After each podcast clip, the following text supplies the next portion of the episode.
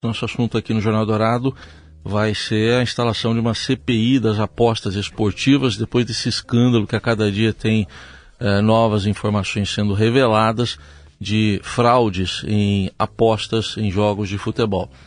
E eh, um deputado já foi escolhido para ser o relator da CPI das apostas esportivas, é o líder do PSB e também do Blocão na Câmara dos Deputados e está aqui na ponta da linha para conversar com o ouvinte da Eldorado, deputado Felipe Carreiras. Deputado, um bom dia, obrigado pela presença aqui na Eldorado. Bom dia, Raíssa, bom dia, Carol, bom dia a todos os ouvintes da Rádio Eldorado. É um prazer estar falando com vocês. Bom dia. Bom, queria que o senhor começasse nos dizendo, efetivamente, a CPI deve ser instalada na semana que vem. Como é que estão as articulações para isso? Eu tive ontem à noite com o presidente Arthur Lira e à tarde também, e o, todo o conjunto de líderes, e o desejo do presidente Arthur Lira é instalar amanhã todas as CPIs que estão aí em curso, já inclusive já foram lidas do plenário da Câmara, no caso a CPI da manipulação de resultados do futebol, a CPI do MST, a CPI das lojas americanas e a CPI que foi lida pelo presidente Rodrigo Pacheco do Congresso Nacional por ser uma CPMI, ou seja, uma comissão parlamentar mista de inquérito com deputados federais e senadores. Então, a previsão é que todas sejam instaladas amanhã. Esse é o desejo do presidente Arthur Lira, vai caber aí uma articulação dos líderes das bancadas para indicar os membros. Uhum. É, qual deve ser a missão da comissão, ao seu ver? Né, o senhor que é, acabou abrindo, é, deve ser o relator. O que, que essa CPI pode contribuir, deputado? É, Carol, é, a gente está vendo tudo que está vindo à tona. Eu sou todo o requerimento da instalação da, da CPI há aproximadamente dois meses, quando o Ministério Público de Goiás colocava o início da operação penalidade máxima, é, com o indício de quatro partidas da Série B é, com manipulação de resultados. É, a gente já ouvia aqui nos corredores da Câmara, falando com colegas que têm relação de alguma forma com o futebol, que isso estava ocorrendo, visitas de figuras estranhas é, nos treinamentos dos clubes, rondando aí as concentrações. Eu fui relator da atualização da Lei Geral do Esporte o ano passado, da, da legislatura passada, e também presidi a Comissão do Esporte e a Frente Parlamentar em Defesa do Esporte.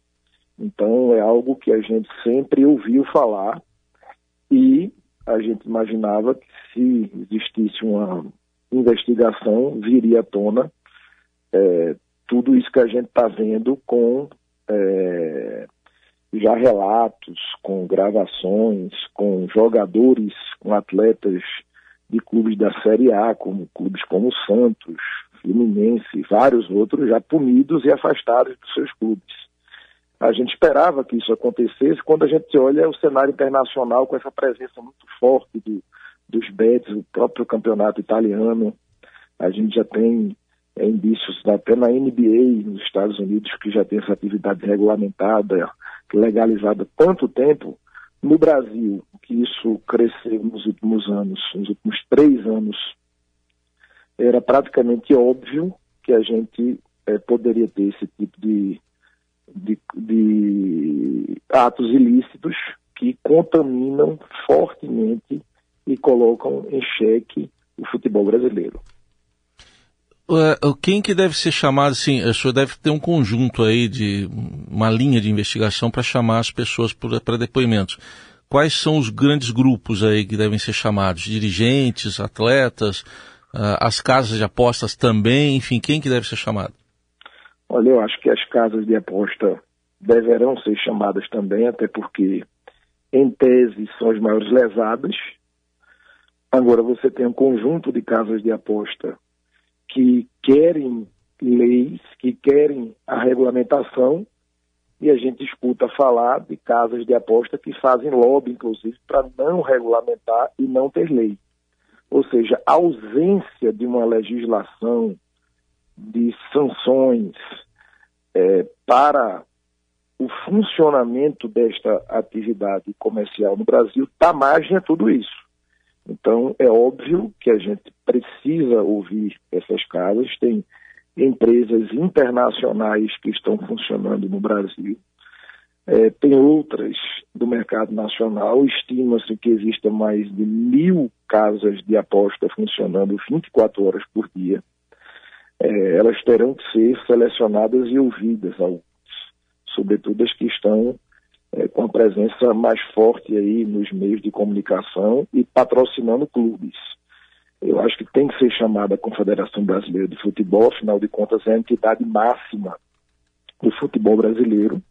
Clubes, é, dirigentes, é, técnicos, atletas, sobretudo os que já estão aparecendo aí e sendo afastados dos clubes, e óbvio, os aliciadores, os que têm aí na ponta é, querendo comprar e fraudar é, lances do jogo, não só um, resultado de uma partida, mas é um pênalti, um cartão amarelo, é uma expulsão, é um escanteio, ou seja, o futebol é feito de detalhes e às vezes um detalhe como esse é, muda o resultado de uma partida. Então acho que todos esses atores têm que ser ouvidos, eu acho que a gente tem que buscar experiência onde isso já aconteceu em outros países, ouvindo autoridades de outros países, ver como é que funcionou, ver como é a CPI os inquéritos, eh, as instituições de segurança atuaram e deram resultado. Acho que tudo isso tem que ser ouvido.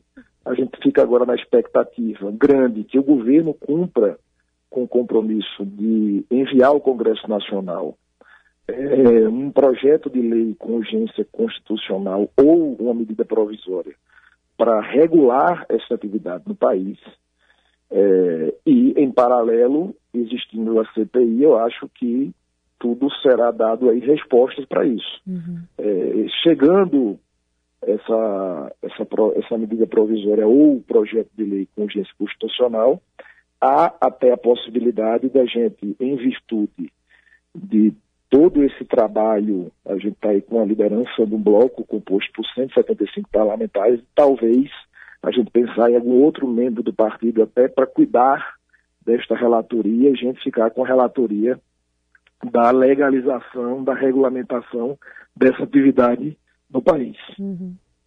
Deputado, uhum. o senhor mencionou aí que são, estima-se, né, cerca de mil casas de apostas que estão funcionando 24 horas por dia.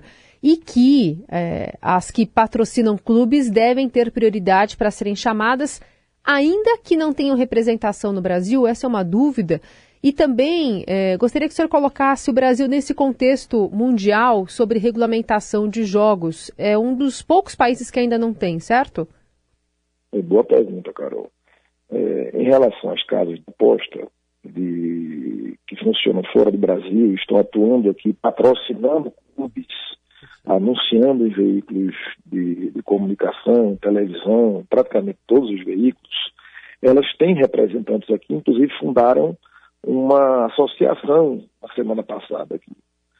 Então, eu não vou estar aqui falando o nome para não estar fazendo merchandising para as empresas, sim. mas eles têm sim representantes aqui, tá? É fácil identificar, até porque eles pagam os clubes, né? Ah, o problema é que essa atividade está funcionando numa zona cinzenta de regulamentação e dá margem para uma série de, de questionamentos. Em relação a, até os patrocínios dos clubes, hoje já há um questionamento na liga inglesa. Se vocês pesquisarem, até, até todos os ouvintes que estamos ouvindo nesse momento, já há questionamento eh, no campeonato inglês até de não aceitar mais patrocínio dos bets nas camisas talvez não seja o momento disso ocorrer aqui no Brasil, mas agora tudo isso precisa vir à tona, as investigações precisam acontecer, as punições, enfim. Em relação a jogos de aposta no geral, é, o Brasil parece ser o país da hipocrisia, né? A gente sabe como é que funciona essa atividade no país.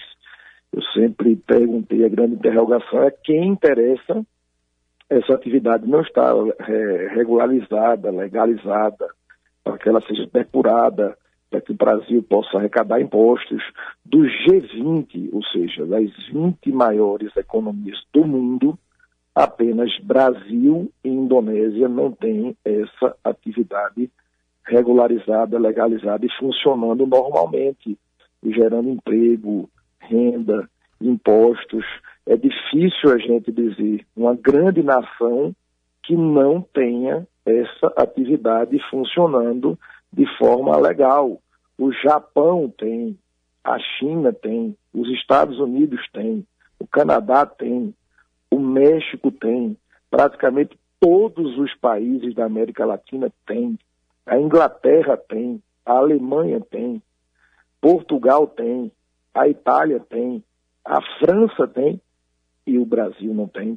Isso está errado, na minha visão. Muito bem, ouvimos aqui na Rádio Eldorado o deputado Felipe Carreiras, relator, deve ser o relator da CPI das apostas esportivas, falando sobre esse início de trabalhos da comissão. Muito obrigado pela atenção, até uma próxima oportunidade. Eu que agradeço. Bom dia a vocês.